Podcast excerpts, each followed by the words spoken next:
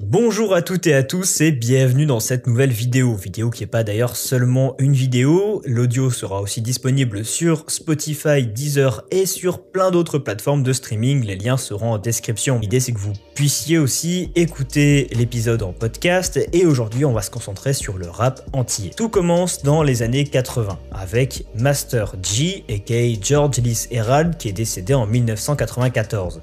Il est considéré comme le père du rap créole c'est un MC et un animateur radio qui était actif dans les années 80 à Haïti. C'est sur Tropical FM, dans sa matinale La Jungle Tropicale, que le rappeur-animateur va initier les Haïtiens aux prémices du rap avec des morceaux importés des US et de France. Il signe aussi les premiers succès du rap créole comme Tan Poutan, qui veut dire l'appel à la patience, ou Politique Pam, qui veut dire ma politique, qui sont très inspirés de The Message de Grandmaster Flash dans la dimension sociale, politique et engagée des morceaux.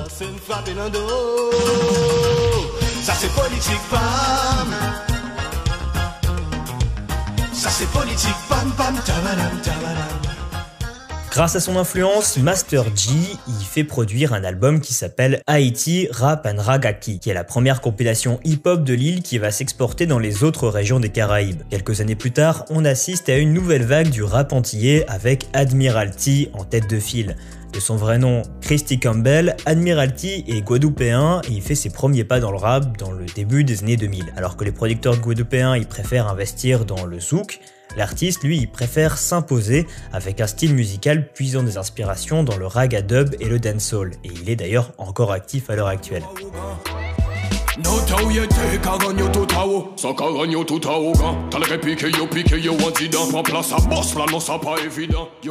Petit aparté d'ailleurs sur le morceau qu'on vient d'écouter, ce son il est hyper intéressant puisqu'il est plus ou moins destiné à Kalash qui est l'autre artiste phare du rap entier.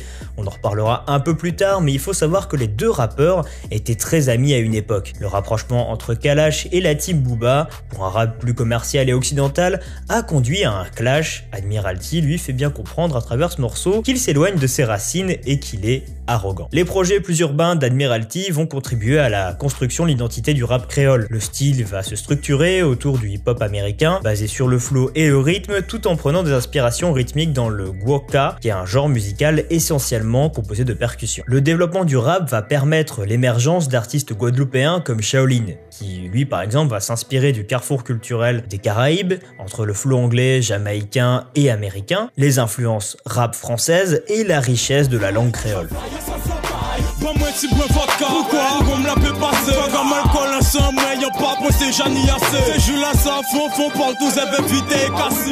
Enfin, c'est la trappe qui va rapidement s'imposer dans les Antilles. Si vous avez vu mon épisode sur le rap brésilien, on assiste à peu près au même phénomène dans les Caraïbes. Le taux de chômage est très élevé, les ghettos et les bidonvilles se sont formés autour des grosses villes comme à Pointe-à-Pitre en Guadeloupe ou à Port-au-Prince en Haïti, et les quartiers pauvres sont un terrain d'affrontement pour les gangs. Les trappeurs antillais y témoignent de la précarité et de la réalité sociale. Si la trappe antillaise subit les influences esthétiques et musicales d'Atlanta, elle possède sa propre identité, inspirée par la culture locale des îles. L'un des premiers succès trap est signé par le groupe guadeloupéen Chien Larry avec Nous Block sorti en 2009. Et on pouvait difficilement évoquer la trappe antillaise sans parler de Kalash, qui grâce à ses featuring avec Damso ou Booba a permis l'exportation du genre vers la scène occidentale.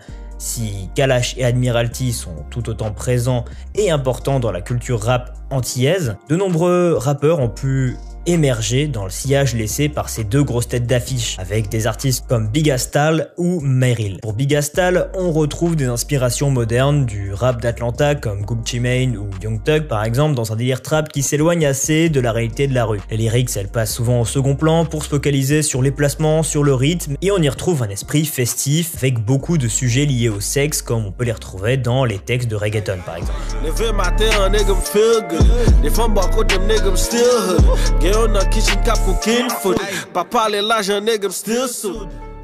Meryl, quant à elle, c'est une artiste trap francophone qui utilise aussi le créole dans ses textes. Elle est complètement intégrée dans la mouvance rap actuelle et son style semble assez consensuel par rapport aux productions classiques du genre. Mais il y a une touche bien plus personnelle de sa part. Elle mixe chant et rap et les thèmes qu'elle évoque dans ses morceaux reflètent la réalité sociale en Martinique. Mais je me rendre avant de partir le matin, je mets mes plus beaux habits de scène. Roche tombé au jardin, moi, mi de finger et c'est pissé.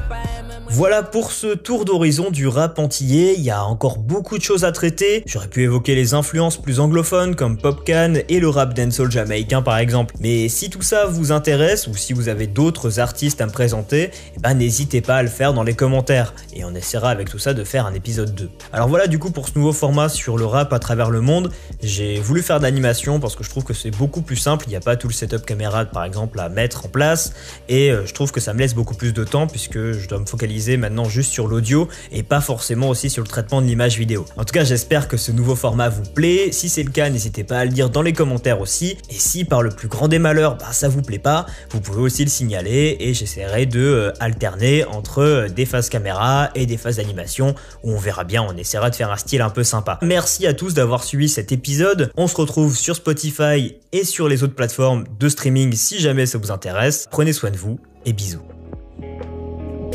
Здесь и просто делаем то, что умел делать либо. Я просто совру, сказав, что